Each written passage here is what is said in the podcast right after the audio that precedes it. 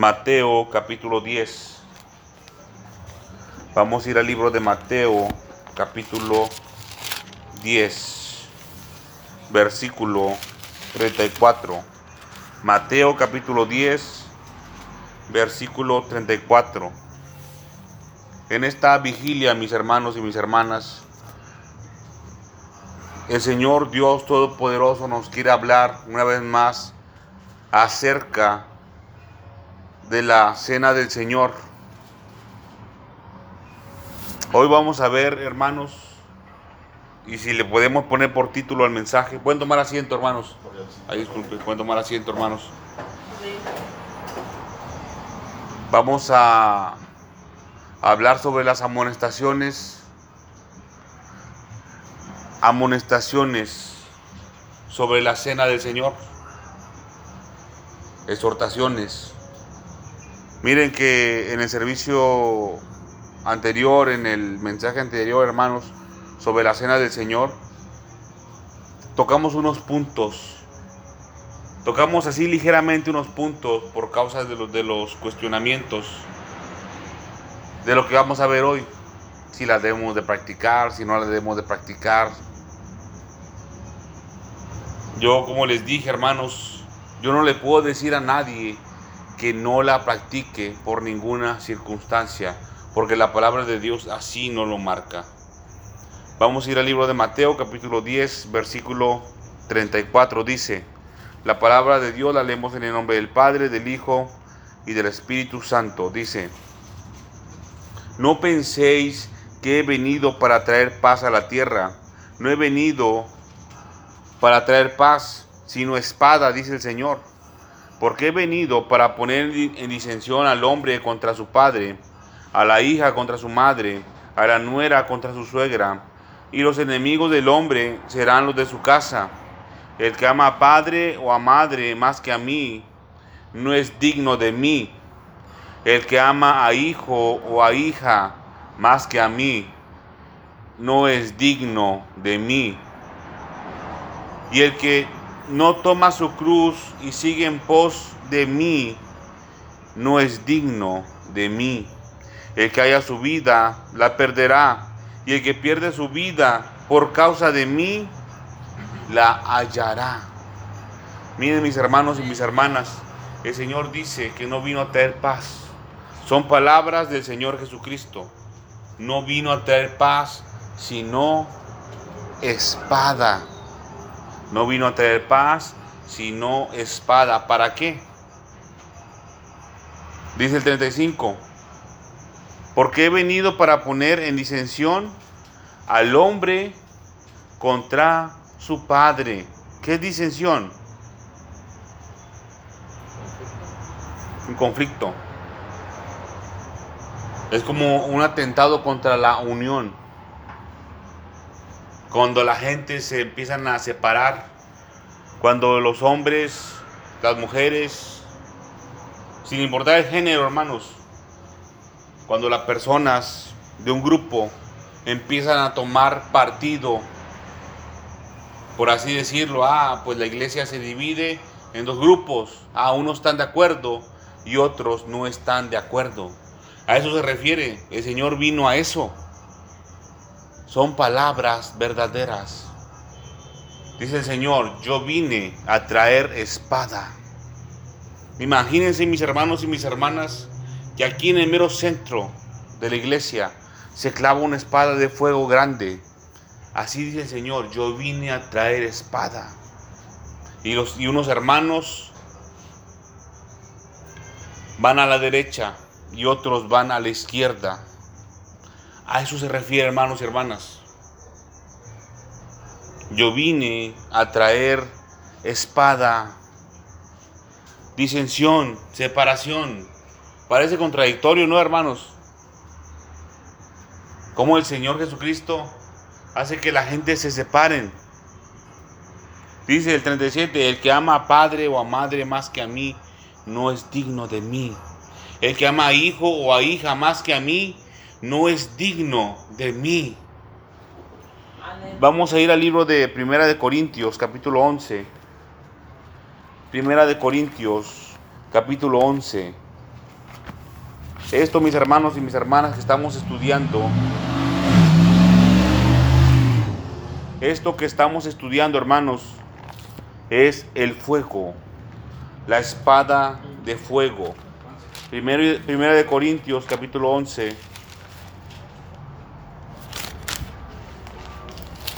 Versículo 19. Primera de Corintios, capítulo 11, versículo 19 dice,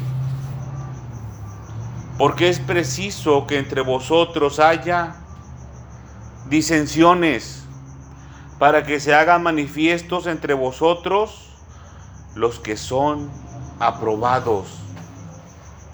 Por eso vino el Señor Jesucristo, hermanos y hermanas, a traer espada. Para esto, para que se haga manifiesto entre nosotros quienes somos aprobados. En el servicio anterior, en el mensaje anterior acerca de la cena del Señor, tocamos el punto, un punto parecido a este. ¿Quién sí puede, quién no puede practicar la cena del Señor? ¿En qué condiciones lo puede practicar? Vimos el asunto de que no se debe de practicar indignamente, porque hay consecuencia. Aquí mismo, Primera de Corintios, versículo 11, perdón, capítulo 11, versículo 17 dice, pero el anunciaros esto que sigue, perdón, pero el anunciaros esto que sigue, no os alabo, porque no os congregáis para lo mejor, sino para lo peor, dice Pablo escribió este asunto que aún hermanos y hermanas se sigue manifestando en las iglesias en este tiempo. Miren que el asunto, el asunto es importante. ¿Quién es aprobado? ¿Quién es digno de recibir la cena del Señor? Dice el Señor Jesucristo, el que no deja padre, a madre, a hijo, a hijas, esposas, tierras, no es digno de mí. No es digno de mí. No es digno del cuerpo de Cristo. No es digno del pan de la cena del Señor. No es digno de la sangre de Cristo. No es digno del vino, de la copa del Señor Jesucristo. No lo es. Dice el versículo 18. Pues en primer lugar, fíjense, hay varios. En primer lugar, cuando reunís como iglesia, oigo que hay entre vosotros divisiones, y en parte lo creo, dice, como lo que leímos hace un momento, porque es preciso que entre vosotros haya disensiones para que se hagan manifiestos, para que se hagan manifiestos entre vosotros los que son aprobados. Imagínense, hermano, cuando hay una situación controversial, nos damos cuenta, hermanos y hermanas, quiénes son aprobados y quiénes no. A veces conviene quedarse callado, a veces no. Porque acuérdense que por nuestras palabras seremos condenados y también por nuestras palabras seremos justificados. Ahí es cuando se hace manifiesto, hermanos y hermanas, quiénes son aprobados. Fíjense cómo el Señor hace uso de estas situaciones para que se haga manifiesto. Cuando pues os reunís vosotros, esto no es comer la cena del Señor, fíjense, porque el comer cada uno, porque al comer cada uno se adelanta a tomar su propia cena, y uno tiene hambre y otro se embriaga. Pues que, ¿no tenéis cosas en que comáis y bebáis? Perdón, ¿No tenéis casas en que comáis y bebáis? ¿O menosprezáis la iglesia de Dios y avergonzáis a los que no tienen nada? ¿Qué os diré? ¿Os alabaré? En esto no os alabo. En esto no os alabo. Miren mis hermanos y mis hermanas.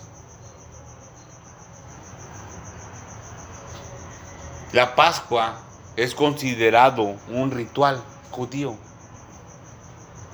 Muchos podrían considerar también la cena del Señor un ritual cristiano. La manera correcta, hermanos, de llamar esto es una ordenanza. Ordenanza del Señor Jesucristo, como el bautismo. Hay que decir las cosas por lo que son. Quizás haya más ordenanzas de parte del Señor, hermanos, pero las principales son estas, el bautismo y la cena del Señor. También le llaman sacramentos. Sacramentos también le llaman. Algunos lo conocen así. ¿Por qué ordenanzas? Porque así el Señor lo ordena. Hay formas, hermanos y hermanas, de hablar y de pedir. El Señor Jesucristo lo pidió de una forma imperativa, una orden militar, ordenanza.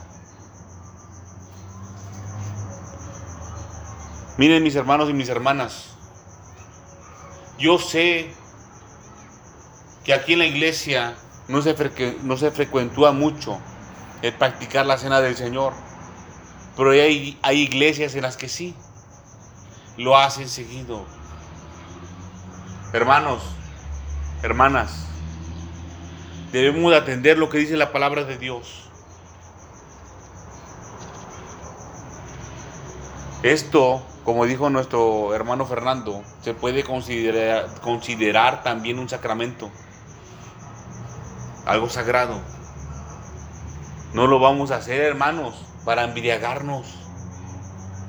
No vamos a practicar la cena del Señor para comer pan en exceso, para beber en exceso. Porque dice aquí que eso no es la cena del Señor. Y no vamos a ser alabados en eso, en excedernos. Yo sé que en esta iglesia así no se hace. Pero es necesario hablarlo y compartirlo. Que se haga manifiesto en esta parte de la escritura porque no sabemos cuándo el Señor nos puede demandar esto, hermanos.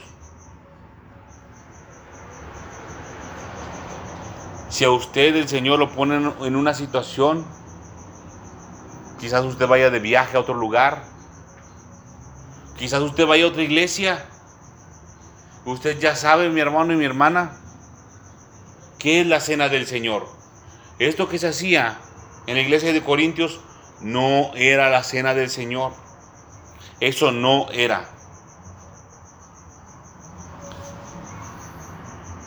Versículo 23 dice, porque yo recibí del Señor lo que también os he enseñado, que el Señor Jesús, la noche que fue entregado, dice, tomó pan, tomó pan, y habiendo dado gracias, lo partió y dijo, tomad, comed esto, que es mi cuerpo, que por vosotros es partido. Haced esto en memoria de mí. Asimismo, tomó también la copa y después de haber cenado, diciendo, Esta copa es el nuevo pacto en mi sangre. Haced esto todas las veces que la bebieres en memoria de mí. No está diciendo que si queremos, dice que los hagamos. Versículo 26. Así pues, Todas las veces que comiereis este pan y bebiereis esta copa, la muerte del Señor anunciáis hasta que Él venga. La muerte del Señor anunciáis. La muerte del Señor estamos recordando. Por eso les digo, hermanos y hermanas, que también se pudiera considerar como un ritual cristiano. Porque así instituyó el Señor en la Pascua judía. Porque dijo que cuando tus hijos te preguntaren qué ritual es este, tú les dirás, es el Cordero de la Pascua del Señor, cuando libró a su pueblo en la tierra de Egipto. Miren mis hermanos y mis hermanas, el Señor Dios Todopoderoso sabe hacer la distinción entre el que es su hijo y no es su hijo, entre el que es hijo de Dios y no es hijo de Dios. El Señor dice en su palabra, que al hijo que le sirve el Señor le perdona. El Señor le perdona, hermanos y hermanas. Versículo 27 dice, de manera que cualquiera que comiere este pan o bebiere esta copa del Señor indignamente, será culpado del cuerpo y de la sangre del Señor, del cuerpo y de la sangre del Señor. Fíjense, del cuerpo y de la sangre del Señor. ¿A qué se refiere la palabra indignamente? Tenemos que entenderla. quizás, quizás nos tengamos una idea, hermanos, pero vamos a estudiarlo un momento. ¿Qué es indignamente? ¿Alguien tiene alguna idea, hermanos? ¿Me podría decir alguien? ¿Qué entienden por esa palabra indigno? Que no lo merece. Alguien que no es merecedor. Exactamente lo que dijo nuestro hermano Fernando. A eso se refiere la palabra indigno, alguien que no lo merece. El origen de la palabra griega, indignamente, quiere decir que alguien es irreverente. literalmente, un irreverente. Es alguien que no es digno de tomar la cena del Señor. Alguien que no es reverente. Dice, por tanto, 28, por tanto, pruébese cada uno a sí mismo y coma así del pan y beba de la copa. Fíjense, por tanto, pruébese cada uno a sí mismo y coma así del pan y beba de la copa, dice, porque el que come y bebe indignamente, sin discernir el cuerpo del Señor, juicio come y bebe para sí. Hay consecuencia, hermano. Dice el 30, por lo cual hay, hay muchos enfermos, perdón, por lo cual hay muchos enfermos y debilitados entre vosotros, y muchos duermen, fíjense. Hay consecuencia. El que come y bebe indignamente. Dice el 28, por tanto, pruébese cada uno a sí mismo y coma así del pan y beba de la copa. ¿A poco, ¿Acaso, hermanos, ¿Acaso aquí dice Pablo que no coma, que no beba de la cena del Señor? La escritura dice que si está en pecado, que no beba y que no coma de la cena del Señor. No dice, pero sí dice que el que lo haga es culpable de la muerte del Señor. No dice que no lo haga, hermano, hermana. ¿Qué dice aquí el 28? Por tanto, pruébese cada uno a sí mismo. Y ya después que se haya probado, entonces ahora sí, coma y beba de la cena del Señor. ¿Cuál es nuestro deber, hermanos? Abstenernos de la cena del Señor. El Señor Jesucristo dijo, dijo, haced esto en memoria de mí si usted y yo no participamos de la cena del Señor, estamos cayendo en desobediencia. Si usted enseña que no se practique, cae en rebeldía. Son dos cosas distintas. Una cosa es no hacer caso al Señor y otra cosa es ir en contra del Señor. Vamos a ir al libro de Primera de Corintios. Literalmente dice que es una persona irreverente. Pero cuando aquí se pone indignamente, hermano. Sin, discernir. Sin discernir. Y usted quiere saber qué quiere decir sin discernir. Sin pensar. Quien la toma así nomás, imagínense que le digamos, hermano Ricardo, a usted este, en la iglesia. A ver, ¿quién quiere tomar la cena del Señor? Yo, todos. Y no se ponen a examinar estas partes de la escritura, que hay consecuencia. Si no se les dice, ah, a ver, usted primero tiene que examinarse a sí mismo, porque así lo dice aquí. Que nos examinemos, que nos pongamos a prueba, a ver si somos dignos o no de tomar la cena del Señor. Cuando la persona no discierne, ni siquiera se pone a pensar si es digno o no de tomar la cena del Señor. Hermanos, algunos ni siquiera están completamente seguros de que son hijos de Dios. No hay certeza en la palabra de Dios de que son hijos de Dios. Y aún así toman la cena del Señor.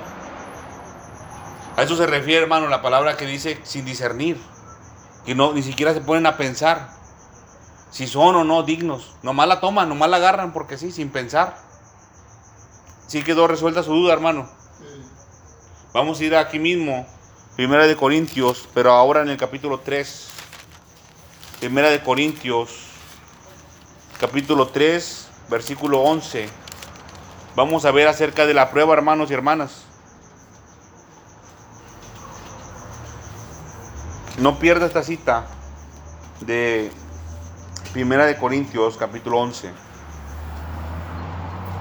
Primera de Corintios, capítulo 3, versículo 11 dice,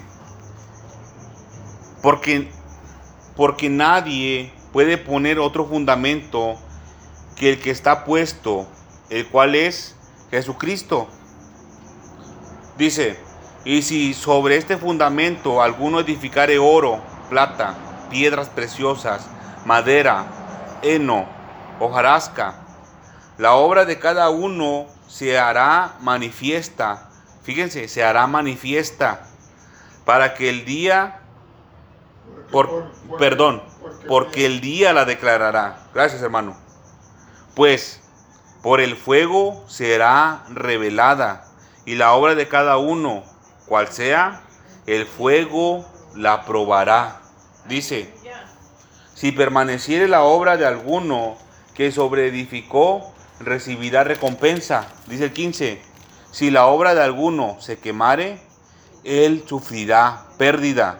Y si bien él mismo será salvo, aunque así como por fuego. Sin ganancia, hermano. Pero aquí lo importante es lo que dice el 13. Dice, la obra de cada uno será manifiesta, porque el día la declarará, pues por el fuego será revelada, fíjense, y la obra de cada uno, cual sea, el fuego la probará. El fuego la probará.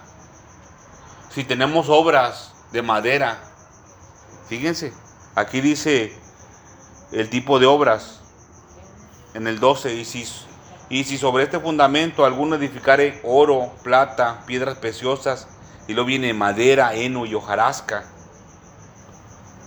Ustedes quieren, hermanos y hermanas, que si, si se pasa por el fuego, cualquiera de esas tres va a perdurar, se va a quemar, se va a hacer cenizas. Entonces la persona va a tener pérdida. Va a tener pérdida. Aunque la persona, hermanos, puede ser salva como quiera. Porque se puede dar cuenta.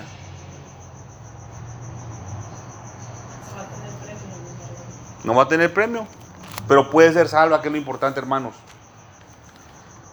Primera de Corintios, capítulo 11, versículo 30, dice, por lo cual hay muchos enfermos y debilitados entre vosotros y muchos duermen. Dice, si pues nos examinásemos a nosotros mismos, no seríamos juzgados, no seríamos juzgados, mas siendo juzgados, somos castigados por el Señor para que no seamos condenados con el mundo. Es la importancia del fuego, dice. Así que, hermanos míos, cuando reunís a comer, esperaos unos a otros. Si alguno tuviere hambre, coma en su casa, para que no reunáis. Vamos a ver que pase un poquito el ruido. Para que no reunáis para juicio. Dice, las demás cosas las pondré en orden cuando yo fuere. Fíjense. Como dice el 31, si pues nos examinásemos a nosotros mismos, no seríamos juzgados. no seríamos juzgados.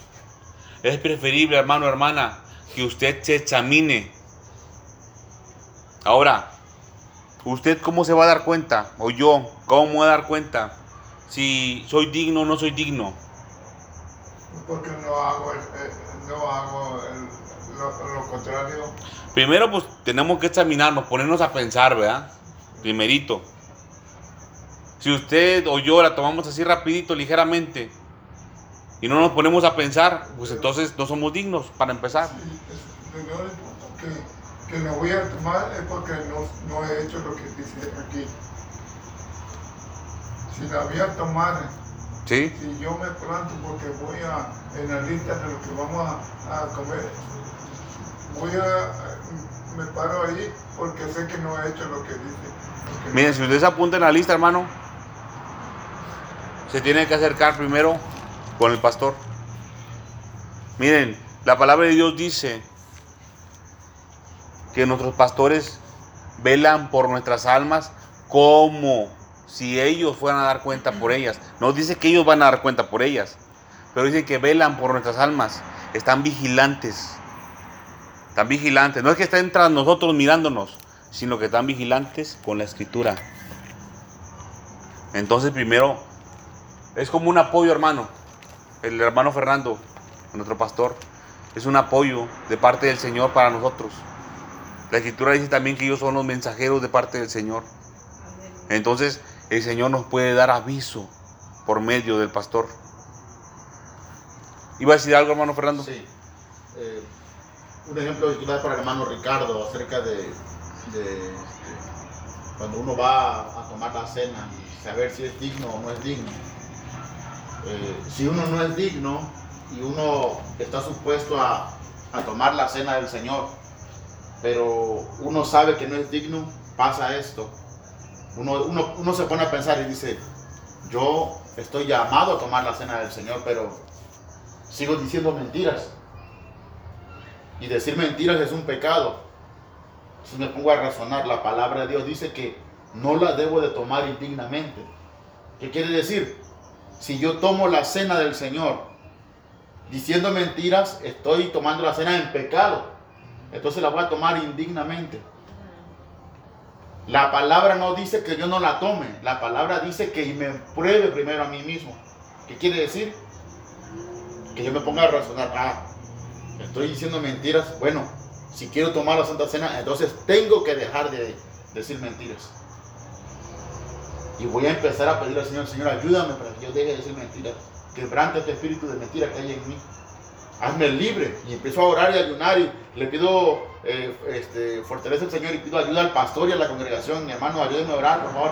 Ministrenme liberación. Porque yo quiero tomar la cena, pero no puedo, no soy digno porque aún se me salen las mentiras. Es por decir un ejemplo. A lo mejor podemos tener tres o cuatro o diez pecados más que estamos haciendo y querramos eh, tomar la cena del Señor. Entonces, para no tomarla indignamente, tenemos que primero probarnos a nosotros. Porque oiga, una vez que, una vez que tomemos la Santa Cena, el fuego viene de arriba. Y el fuego viene para probarnos. A ver si fuimos dignos de tomarla o no fuimos dignos. ¿Verdad? Y di- dice que si fuimos dignos, vamos a tener recompensa, ganancia. Pero si no fuimos dignos, va a haber problemas y va a haber pérdidas. Gracias, hermano Fernando. Eh, no sé si quedó resuelta su duda, hermano Ricardo.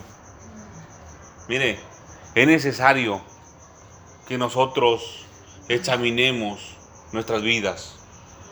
¿Y contra qué nos vamos a examinar? Contra Dios. Con la palabra de Dios.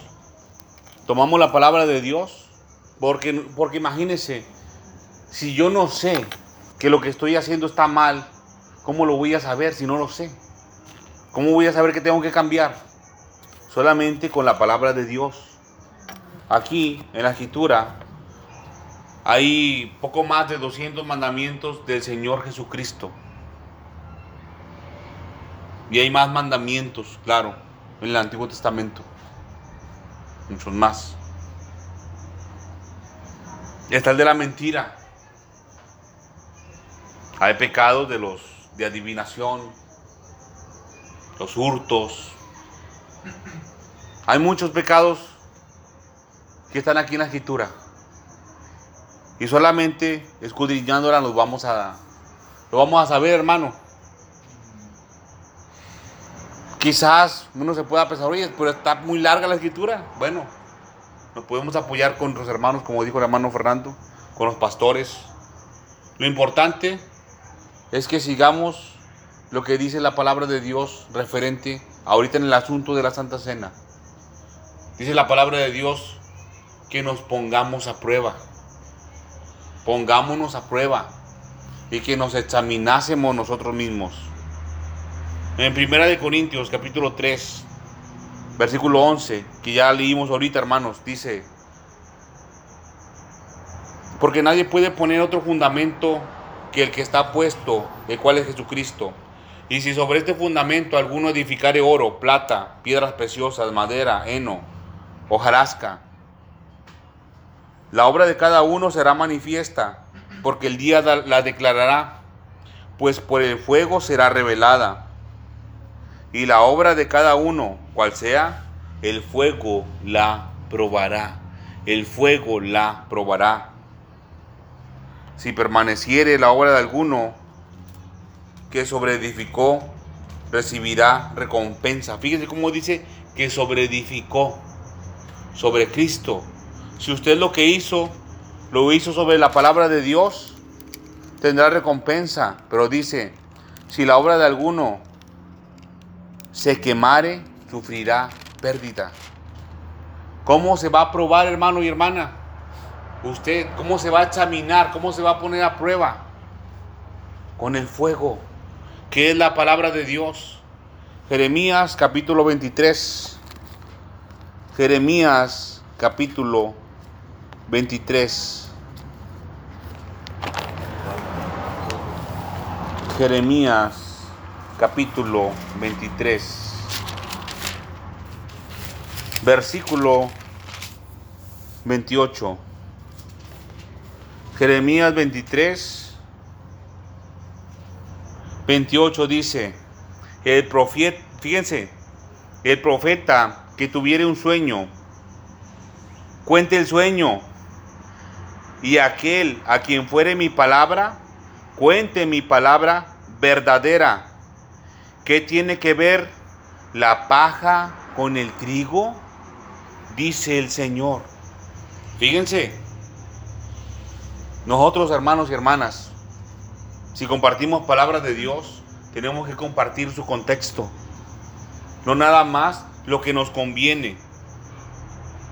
Aquí dice, el profeta que tuviera un sueño, cuente el sueño.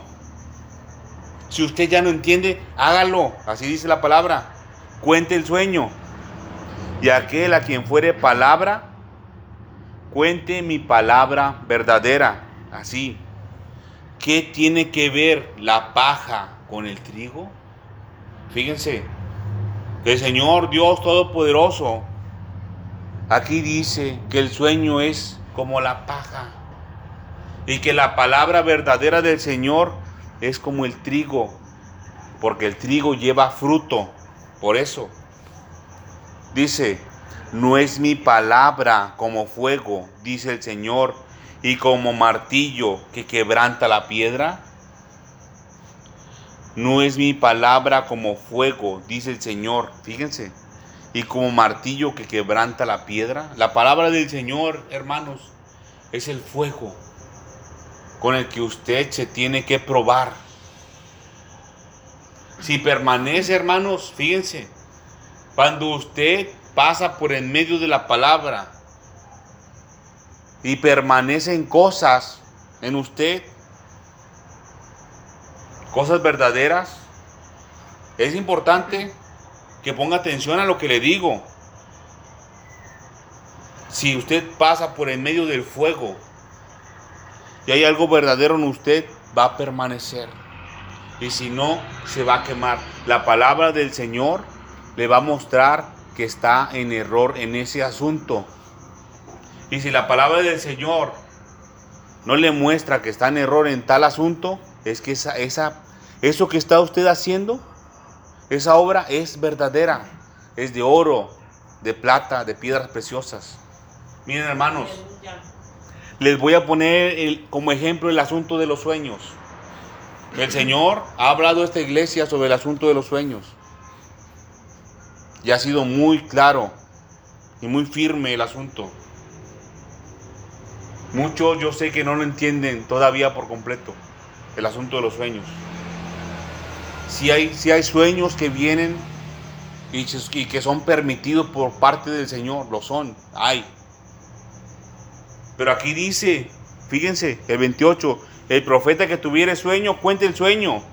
Y a quien fuere mi palabra, perdón, y aquel a quien fuere mi palabra, cuente mi palabra. ¿Qué tiene que ver la paja con el trigo?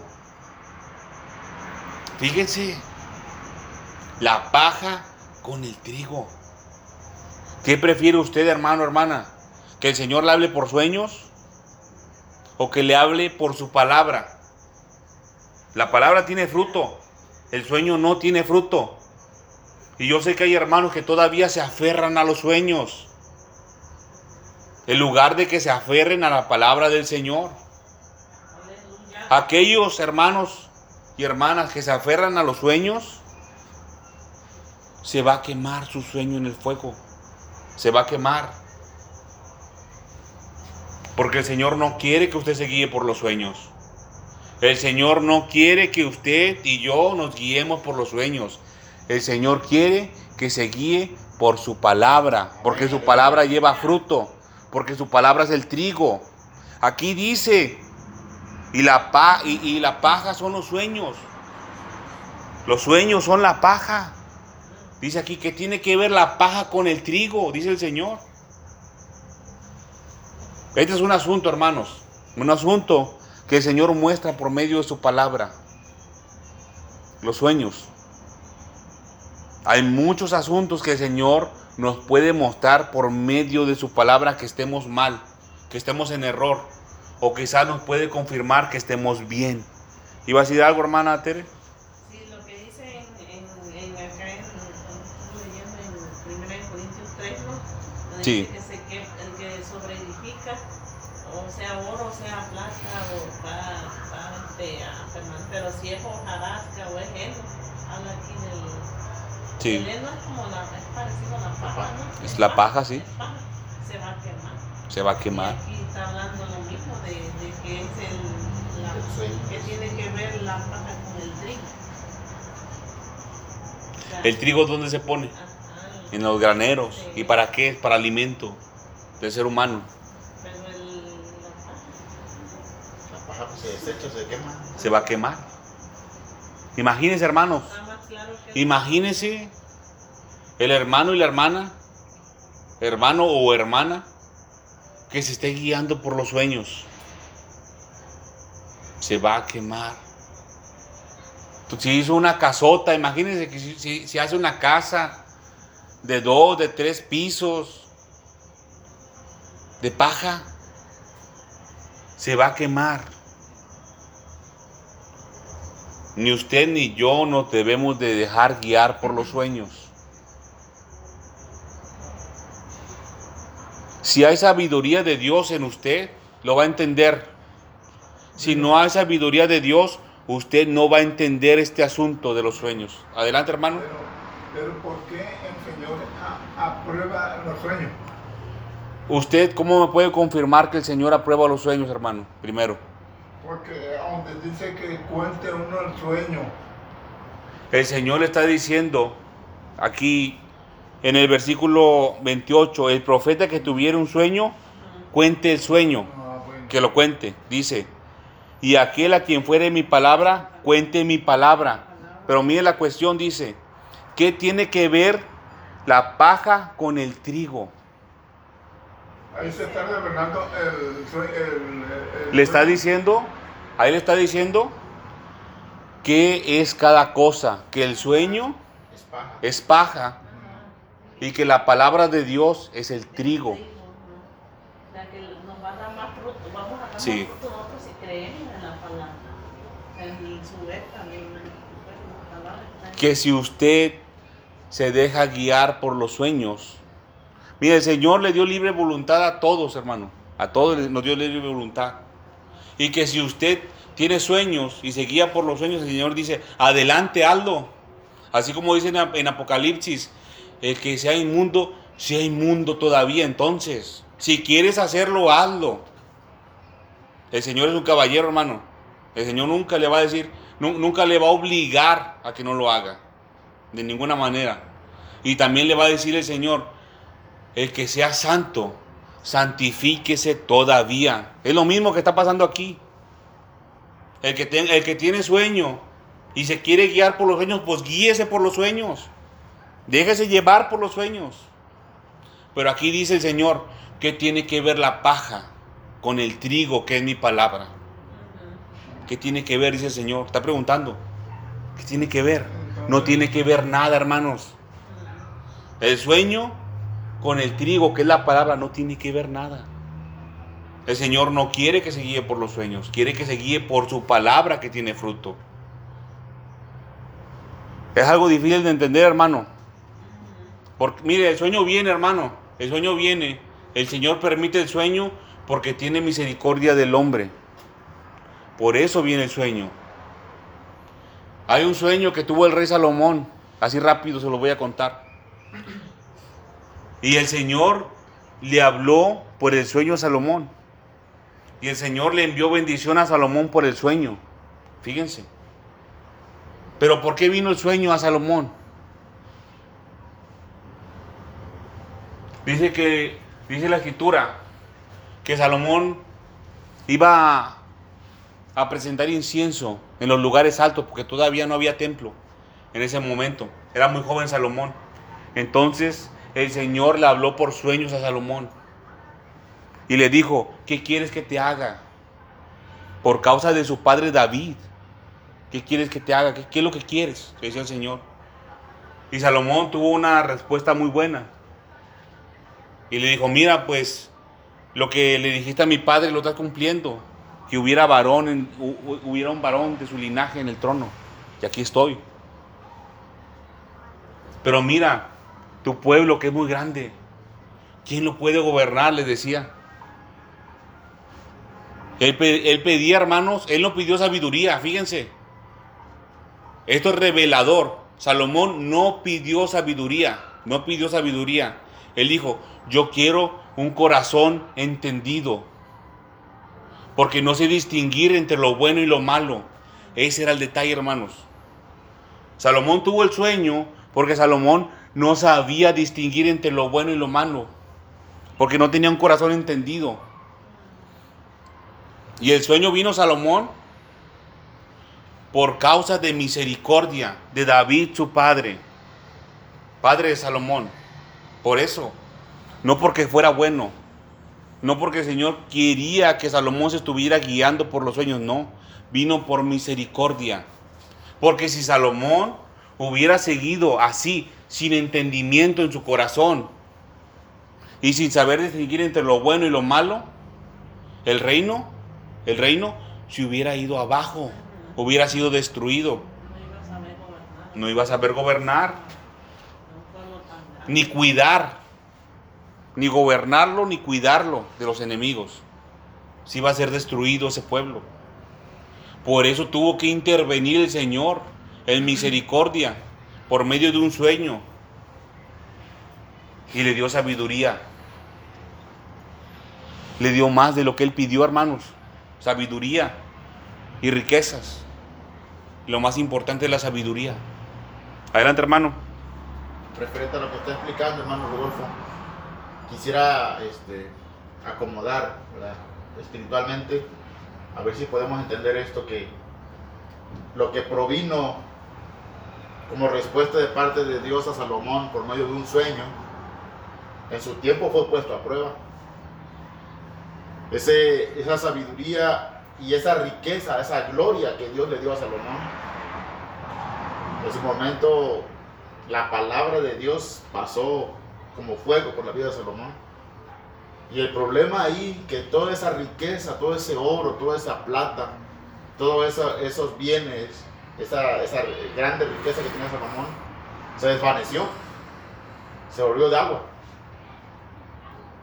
porque él se apartó del Señor Al final de sus días, al final de, de- de- de los años, ¿verdad? De su vejez.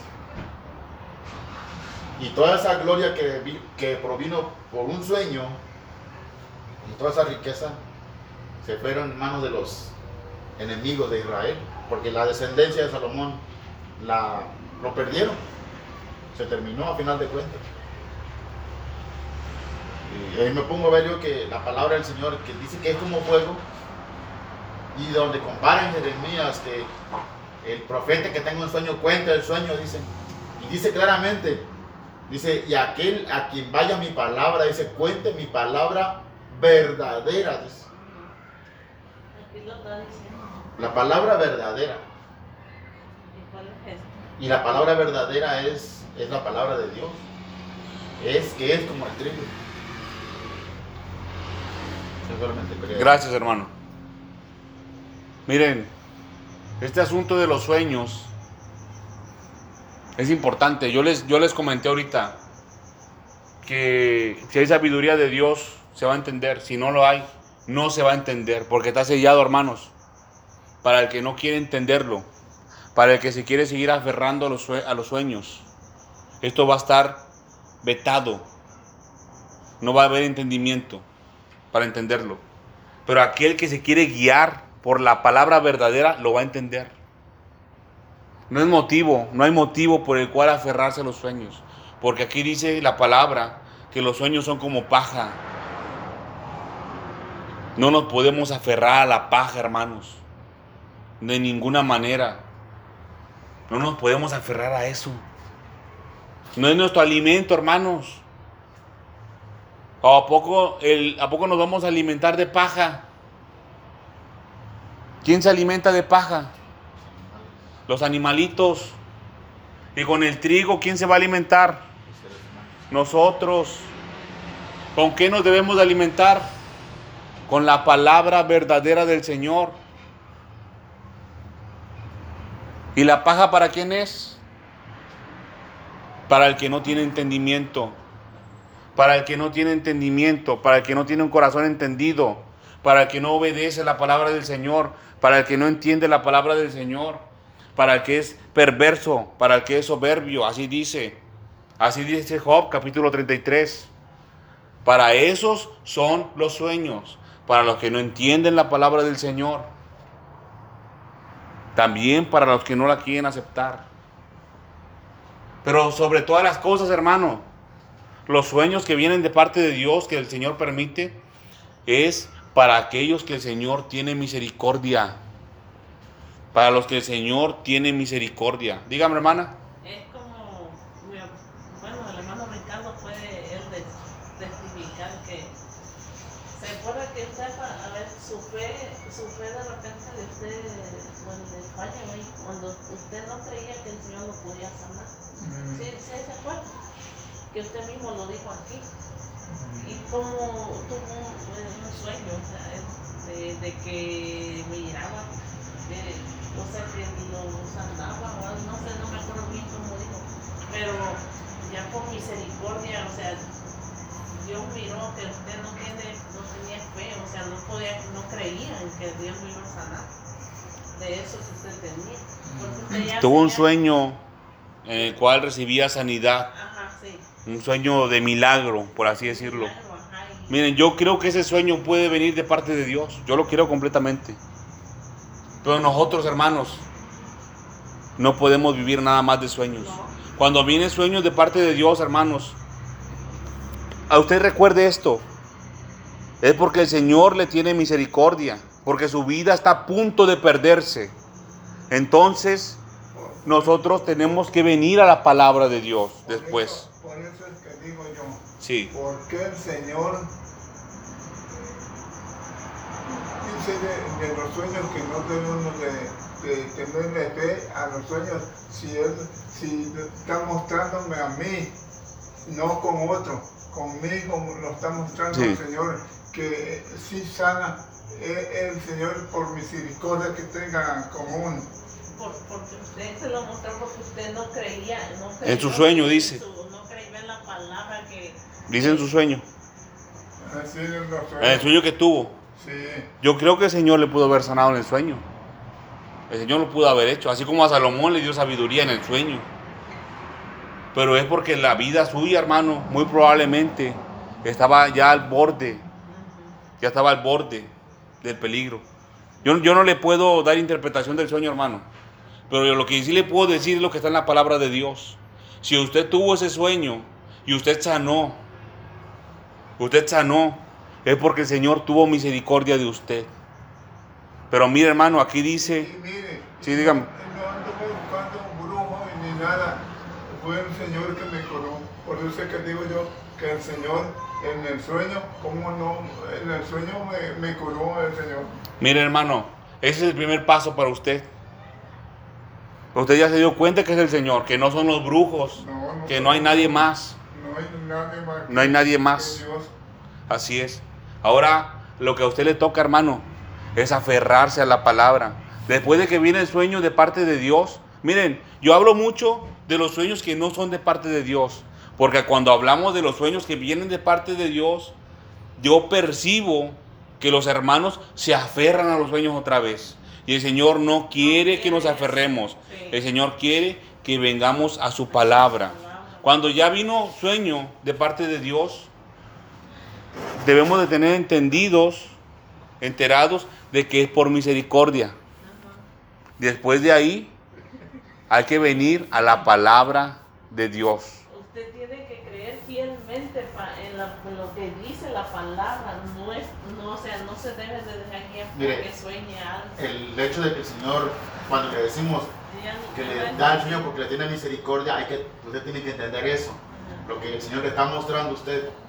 Porque posiblemente el Señor ya le habló por su palabra. Quiere decir que me habló el Señor, me sanó por misericordia. Pero vamos para allá, vamos a explicarle eso. El Señor primeramente habla por su palabra. Sí, Pero como usted muchas veces también lo ha confesado, usted la palabra de Dios no la entiende, ajá. no la comprende. Bueno, el Señor ya le habló una, dos, tres, cuatro, cinco, ocho, nueve, diez veces. Y dice, mi hijito todavía no me entiende que yo lo quiero sanar por medio de mi palabra. Pero ya está a punto de que la muerte lo va a agarrar si yo no, no hago algo. Y entonces dice el Señor, bueno, como no me entiendes por medio de mi palabra, te voy a poner un sueño, ya como última opción. Entonces le llega el sueño a usted y en el sueño Dios le sana. Pero el hecho de que Dios le sanó por medio de ese sueño no quiere decir que usted va a depender de los sueños. Él lo usó como la última opción. Lo que Él quiere es que usted vuelva a las primeras maneras como Él le estaba hablando. Que entienda su palabra. Que cuando usted lea la palabra y Dios le hable ahí, usted obedezca lo que dice su palabra. Para que no tenga que recurrir a Dios. Porque ahí Dios utilizó un recurso que se llama paja. En vez de utilizar otro recurso que se llama trigo.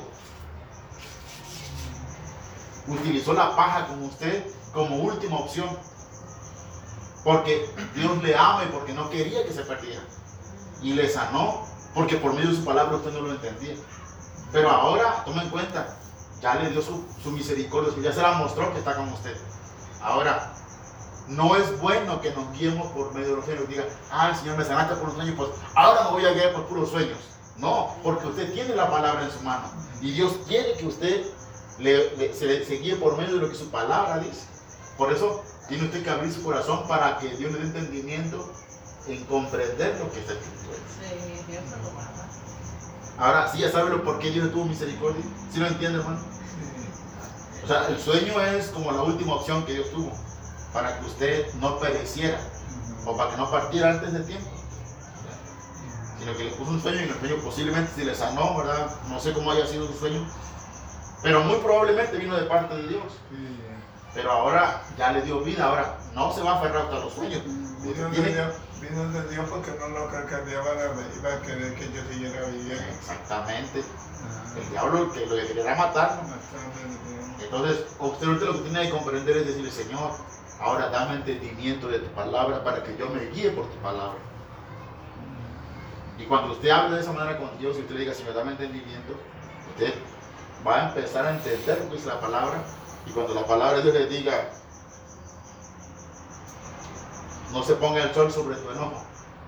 Diga, ah, Señor, me estoy enojando. No, pues no me voy a demorar tanto tiempo enojado, me tengo que repetir rápido. Sí. Usted tiene que comprender rápido que la palabra de Dios le va a limpiar y que ese es el medio por el cual Dios se va a comunicar con usted.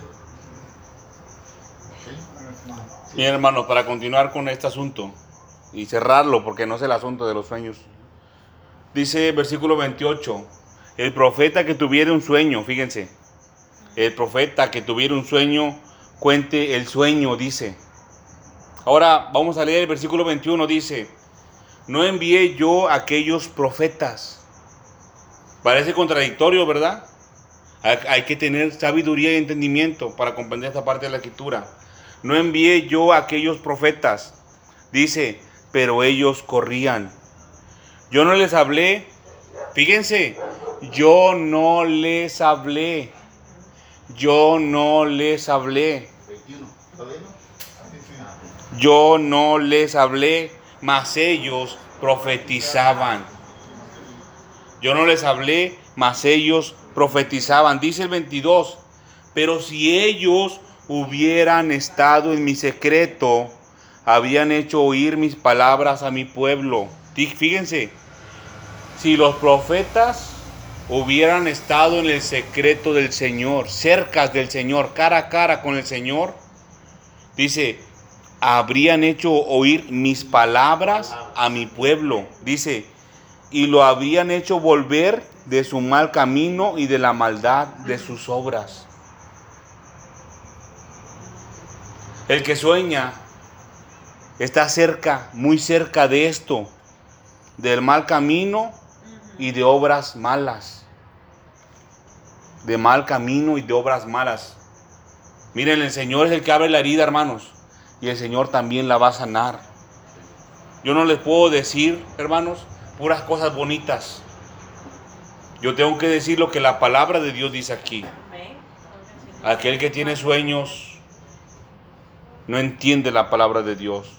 Aquel que eso es un motivo. Así dice Job capítulo 33. No entiende la palabra de Dios. Es un hombre o mujer perverso, perversa. No tiene entendimiento de parte de Dios. Está alejado o hace malas obras. Dice aquí, pero si ellos hubieran estado en mi secreto, habían hecho oír mis palabras a mi pueblo. Dice, y lo habrían hecho volver de su mal camino. Ese es el fruto, hermanos, de la palabra de Dios, del trigo. Hacer volver de su mal camino. Si el Señor pone un sueño en su vida, hermano, hermana, es para que usted venga a su palabra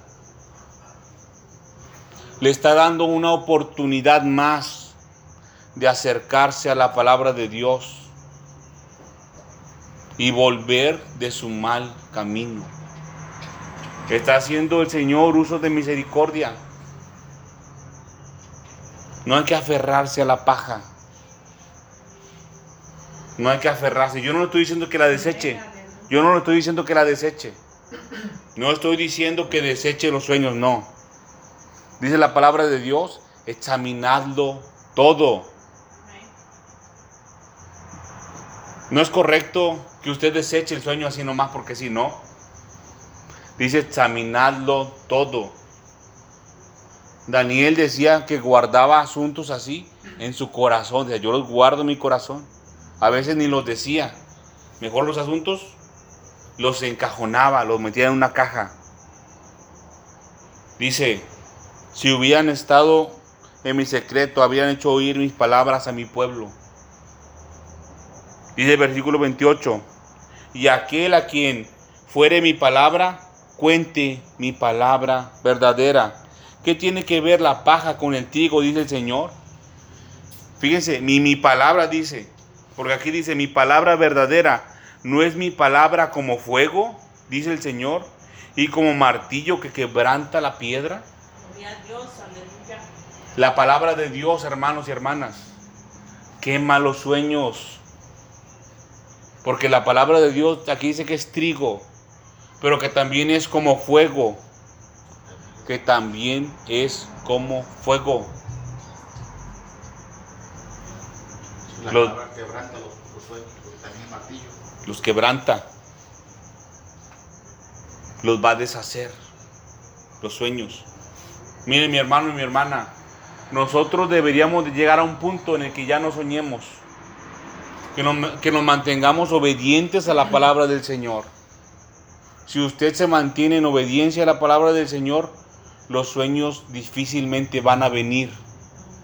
Miren, la palabra de Dios no se va a contradecir de ninguna manera. Si usted se mantiene en obediencia a la palabra de Dios, hermano, no va a tener sueños. Estése 100% seguro, no va a tener sueños. Pero si usted tiene un sueño y usted cree que está en obediencia, es una señal para que usted se examine, porque hay algo que está haciendo mal, 100% seguro. Vamos a ir a Job, capítulo. Vamos, ya nos salimos un poquito del tema. Vamos a ir a Job, capítulo 33. Libro de Job, capítulo 33. Para aclarar este asunto. Versículo 14, creo que es. Sí, 14. Job 33, 14. Dice. ¿Estamos ahí, hermanos? Job 33, 14 dice, vamos a esperar un tantito hermanos.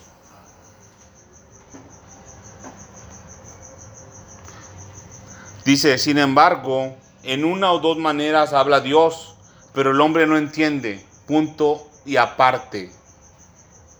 Dice, por sueños en visión nocturna, cuando el sueño cae sobre los hombres, cuando se adormecen sobre el lecho, entonces revela el oído de los hombres y les enseña su consejo.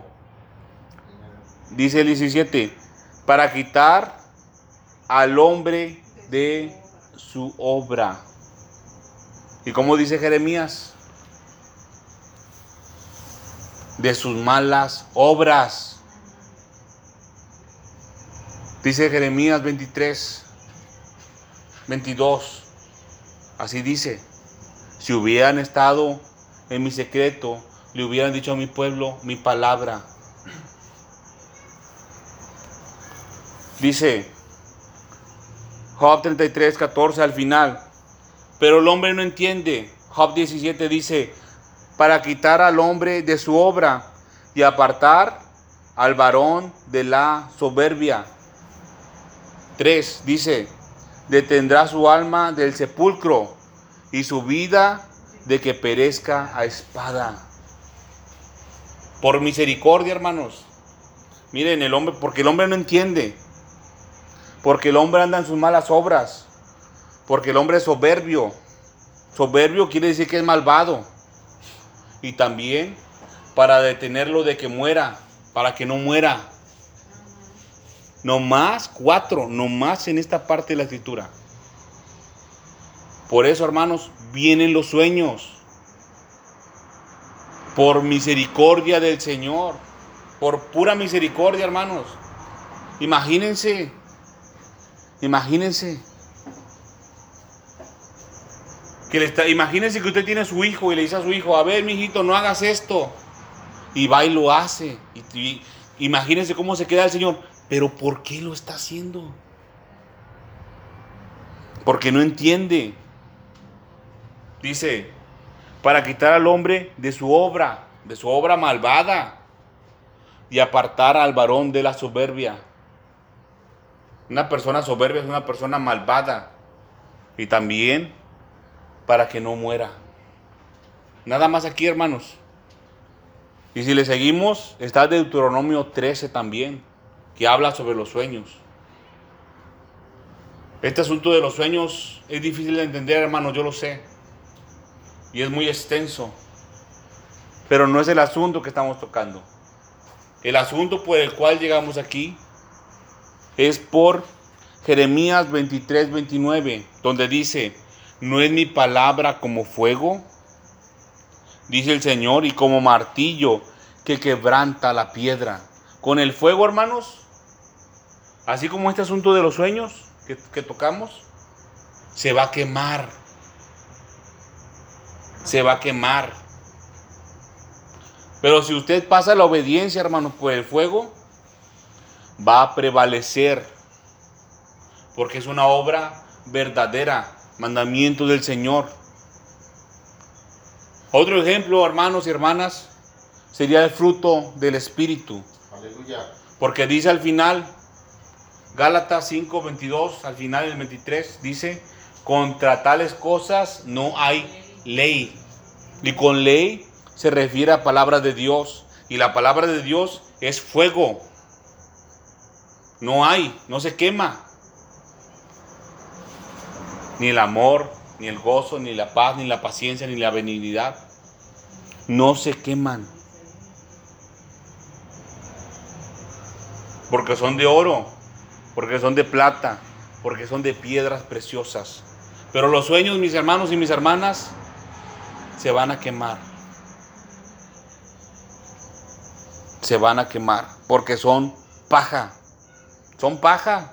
Son heno, dice. Y así está escrito en la palabra. Primera de Corintios capítulo 3, versículo 11, así dice. Que si las obras son de heno, que es paja, que son sueños, se van a quemar. Y va a haber pérdida, hermanos. Imagínense pérdida. No, tenemos que aferrarnos a la palabra de Dios. Vamos a ir ahora al libro de Hebreos. Para terminar, hermanos, estamos sobre el asunto de las amonestaciones sobre la cena del Señor. No era asunto de sueños, era de la cena del Señor. Vamos a ir al libro de Hebreos, capítulo 10. Hebreos, capítulo 10, versículo 29. Dice, ¿cuánto mayor castigo pensáis que merece el que pisoteare al Hijo de Dios y tuviere por inmunda la sangre del pacto, en la cual fue santificado e hiciere afrenta al Espíritu de gracia? Pues conocemos al que dijo, mía es la venganza, yo daré el pago, dice el Señor. Y otra vez, el Señor juzgará a su pueblo. 31 dice, horrenda cosa es caer en manos del Dios vivo. Este es el castigo, mis hermanos y mis hermanas. Este es el castigo. Dice, ¿cuánto mayor castigo pensáis que merece el que pisoteare al Hijo de Dios? El que pisoteare la palabra. El que pisoteare la palabra. Dice aquí, y tuviere por inmunda la sangre del pacto. ¿Qué prefiere? ¿La paja o el trigo? ¿Qué prefiere? ¿La palabra de Dios o los sueños? ¿Qué prefiere? ¿La sangre de Cristo o los sueños? Dice la palabra de Dios que no podemos participar de la mesa del Señor y de la mesa de los demonios. Cualquier cosa, hermanos, cualquier cosa que ocupe el lugar del Señor en su vida, lo debe desechar. Lo debe desechar. Dice la palabra de Dios y son palabras del Señor Jesucristo.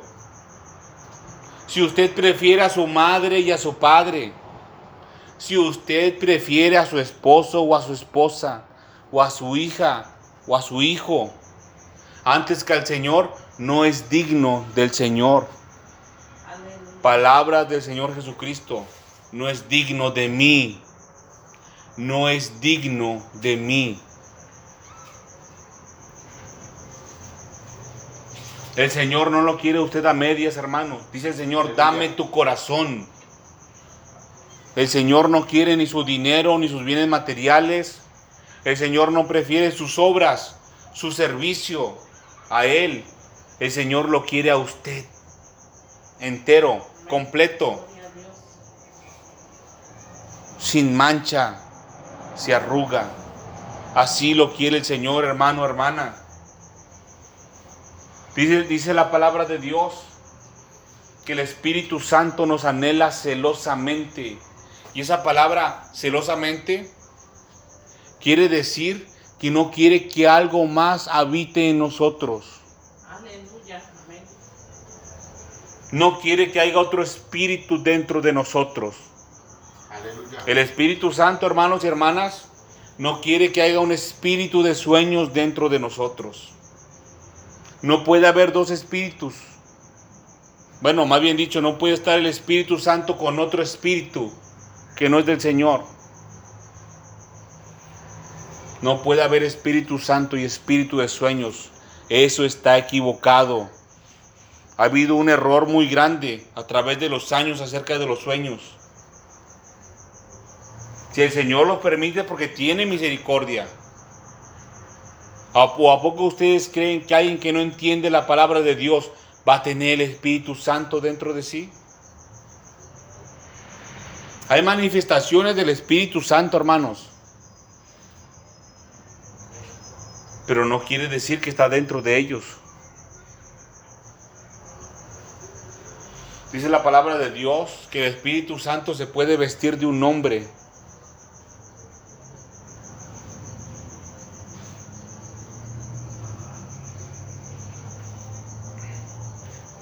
Eso se los dejo para los que tengan sabiduría. Que el Espíritu Santo se puede vestir de un hombre. Se lo puede poner como un vestido.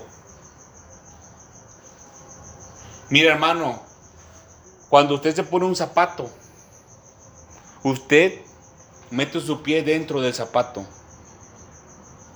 Pero cuando usted se pone un vestido, ¿qué pasa? Usted se mete dentro del vestido. No es lo mismo. No es lo mismo ponerse un zapato que ponerse un vestido. El Señor Dios Todopoderoso nos ha hablado, hermanos y hermanas. El Señor Jesucristo quiere que participemos de la cena del Señor dignamente. El Señor Jesucristo dijo que vino a traer fuego. Dijo que vino a traer espada. Dijo que vino a traer disensión entre el esposo y la esposa, entre el padre y el hijo, entre la nuera y la suegra. Y la palabra de Dios dice, ¿para qué? Para que se hagan manifiestos los que son aprobados. Para que se hagan manifiestos los que son dignos de la cena del Señor. Si no hay fuego, no hay prueba. Si no hay prueba, no hay manifestación de los que son dignos de participar de la cena del Señor. Esto que se vivió ahorita, hermanos, acerca de los sueños, es fuego que cayó del cielo. Fuego para que se haga manifiestos quiénes son dignos y quiénes no son dignos. Vamos a orar, hermanos, y a ponernos en las manos del Señor.